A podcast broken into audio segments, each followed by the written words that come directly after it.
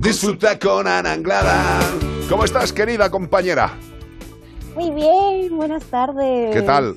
¿Qué tal? ¿Te- ¿La estamos viendo el careto, queridos? Ay, qué maravilla. Es que yo no te estoy viendo, ya sabes. Eh, Yo aquí soy un pobrecito. Prefiero tenerte al lado, ¿eh? es mucho más gratificante, pero así Se, es. se me hace un poco raro, ¿eh? también te digo, ¿eh? estar aquí con la cámara y no estar ahí al lado. Pero Correcto, bueno, correcto. Pero bueno, eh, afortunadamente podemos vernos toda la eternidad. Nos queda toda la vida, qué maravilla. Eh, Anglada, la gente que tiene gatos, la gente que tiene gatos y tiene la Navidad ahí enfrente, dice, What are you doing? ¿Estás poniendo el árbol, la bola? ¿Has puesto el nacimiento? ¿El gato es feliz porque se va a comer y va a tirar todo? ¿Va a arrancar las bolas del árbol? ¿Cómo manejamos la Navidad con un felino en casa? O cinco.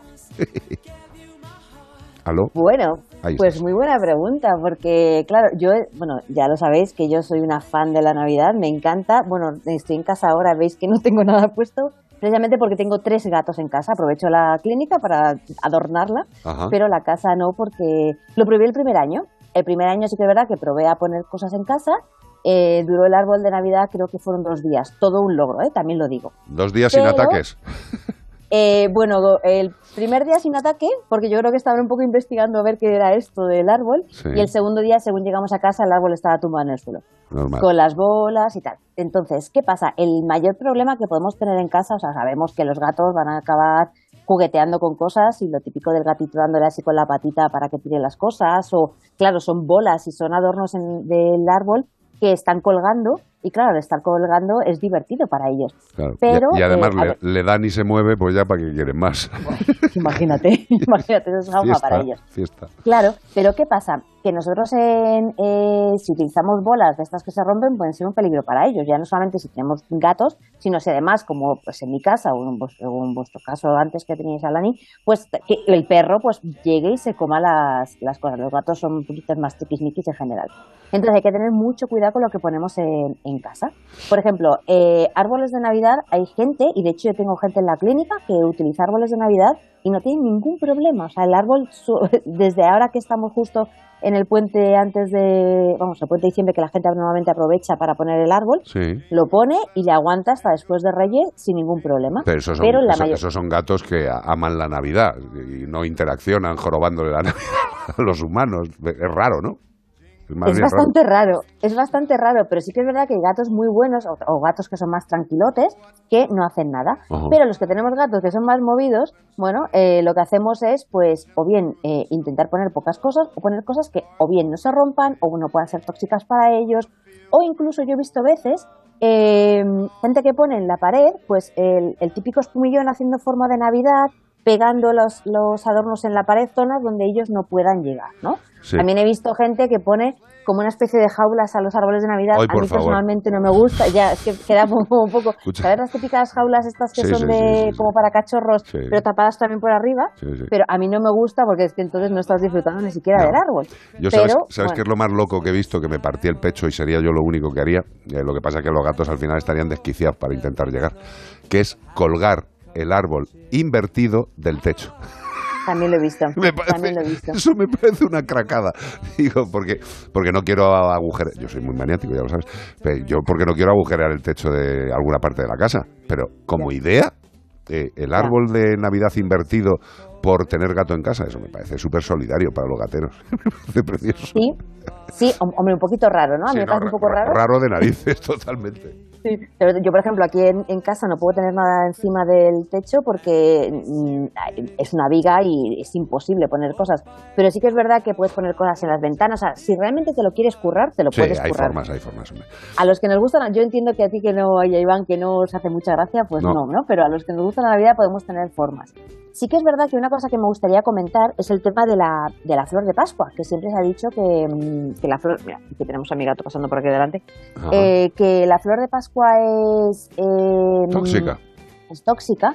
A ver, sí que es verdad que la flor de Pascua es tóxica si la ingieren, si la muerden, si se la comen, pueden tener problemas de, de problemas digestivos, sobre todo, ¿vale? Eh, no son tan graves como, por ejemplo, cuando tenemos una, un, un lirio en casa, que esos son eh, tóxicos mortales porque producen enfermedad renal aguda y podemos tener una, una muerte.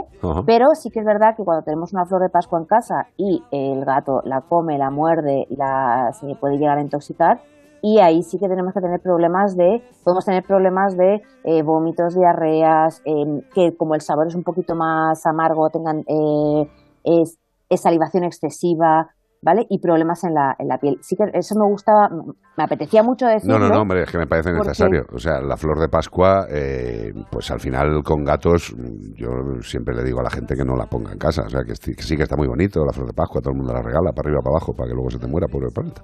Pero bueno, que, que, sí, que tengamos mucho cuidado y mucha prudencia. Y, y, aparte de, de, la flor de Pascua, que es evidentemente un tema tóxico, eh, tú, como, como especialista en, en felinoides, eh, ¿qué, ¿qué, has visto que, se hayan, que, les haya afectado? Yo que sé, algún gato que, que se ha comido al niño Jesús, eh, cortes por alguna situación, eh, incluso problemas eh, con la corriente eléctrica, con los cables del árbol, no lo sé.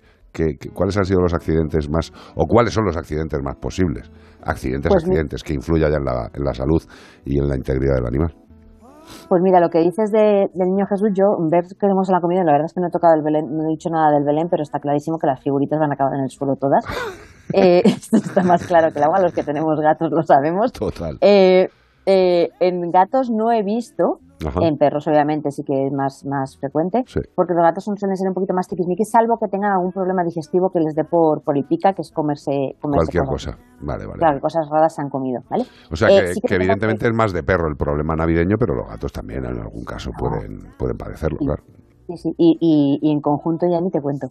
Eh, pero sí que, por ejemplo, eh, lo que dices de cortes, sí que si una, eh, las, las, típicas bolas de Navidad que, que, se, que se rompen y que puede haber cortes, sí que también puede pasar, como le pasaba ayer al, al ciervo Rudolf de, de, Dallas, creo que era que contó, que contó Iván, que pueden tener problemas con las luces de, de Navidad, porque claro, se meten dentro del árbol a cotillear ellos no piensan en que esto no es un árbol normal, eh, es un árbol de Navidad, no me puedo meter. Nosotros ponemos las luces entre los árboles, entre las ramas y se pueden quedar enganchados. Y además un gato cuando se queda enganchado con algo no piensa tengo que echar para atrás para desengancharme. No, no, tira para adelante como un toro de Miura. Entonces al final se acaban enganchando mucho más y podemos tener problemas, problemas serios con eso. Sí, más de un gato se ha quedado colgado durante la noche entera de la Navidad mientras iba la familia a comer con la otra familia y el gato esperando al día siguiente como, como un jamón colgado del árbol, sí, más o menos. Sí, sí, al final es que, es que es así, ellos no, no piensan en en las consecuencias. Nosotros pensamos que si cogemos unas eh, luces de Navidad y nos enrollamos las luces de Navidad en la, mano, nos puede llegar a, cortar la circulación y hacer daño. Pero ellos no lo piensan. Entonces van cotilleando, van buscando, no, no porque lo quieran, o sea, esto es algo importantísimo, no porque quieran hacer el mal, que no son gatos mal, maléficos ni nada, simplemente porque están cotilleando qué está pasando ahí y al que está cotillando qué pasa ahí se quedan enganchados con las con las luces. Yo, les, entiendo perfectamente. ¿eh? O sea, tú imagínate que estás en la posición de ellos y empiezas a ver que te están montando cosas que al final para los gatos el montarle rollos navideños es como decirle, te, voy a hacer ahora por aventura. te lo vas a pasar espectacularmente bien. Claro, le has puesto cosas nuevas. Efectivamente, y además que tenemos que tener en cuenta que los gatos, la palabra esta mágica de neofóbicos, que significa no les gusta las cosas nuevas, eh, eh, son cosas nuevas que ponemos durante un mes al año. Y durante ese mes de repente hemos metido una cosa nueva en casa que de hecho gatos que ya tengan a lo mejor pequeños problemas de estrés, de ansiedad, de, que no les gusta la, novedad, como cualquier gato, eh, pueden desarrollar problemas de, de, comportamiento. Al final, los que son los veterinarios, además, sobre todo los que nos dedicamos a medicina felina, sabemos que en cualquier consulta tenemos que hablar de estas cosas. Y en estas épocas de Navidad una de las cosas que preguntamos más es ¿Has puesto el árbol de Navidad? Y no porque seamos cotillas, sino porque no, nos interesa es, de es, un dato de la historia clínica fundamental. Eh, total, totalmente. Eh, yo lo único que le digo a la gente es que tenga mucho cuidado y mucha prudencia porque, a ver, los que ya lleváis mucho tiempo conviviendo con gatos, pues ya sabéis la que pueden liar y aunque lo sepáis, seguid teniendo prudencia. Y los que hayáis eh, formado parte de la familia con un gato en este periodo nuevo de este año y no habéis pasado ninguna Navidad, pues ser prudentes al poner las cosas y luego no os enfadéis con el gato si el árbol aparece encima de la mesa del comedor. Eh, esto es eh, normal. Con lo cual, tenemos un gato, seamos prudentes. Yo creo que esa sería la, la conclusión, ¿no? Un poco, no sé. Y si queremos poner algo y nos empeñamos en poner algo, podemos poner espumillón haciendo una forma de árbol en la, en la, pared. Con sus lucecitas, con sus cosas pegadas a la pared, que hay muchas cosas que podemos utilizar sin tener que agujerear la, la, pared. Y si no, siempre las ventanas se pueden adornar. Exacto. Y yo quería decir que también ahora en todas las redes sociales, Facebook, Instagram, Twitter, eh, TikTok, YouTube, hay un montón de árboles de Navidad que han hecho con cartones, que se hace con cartón, que le encantan los gatos, y como con bases, para que puedan subirse ahí, estar tranquilamente y disfrutar. Claro, pero es que yo, yo si monto ese árbol ya se lo dejo todo el año, tío. me está contando, digo, este no es el árbol de Navidad, este es el árbol de la casa de los gatos, tío. Claro. Lo que te iba a decir, digo, no sé cuánto duraría el este, porque claro, el gato ahí sí que se lo va a pasar, que te mueres, va a decir, madre mía, esto sí que es un parque de atracciones para mí, y además que lo pueden utilizar. ah, mira, eh, voy a aprovechar tu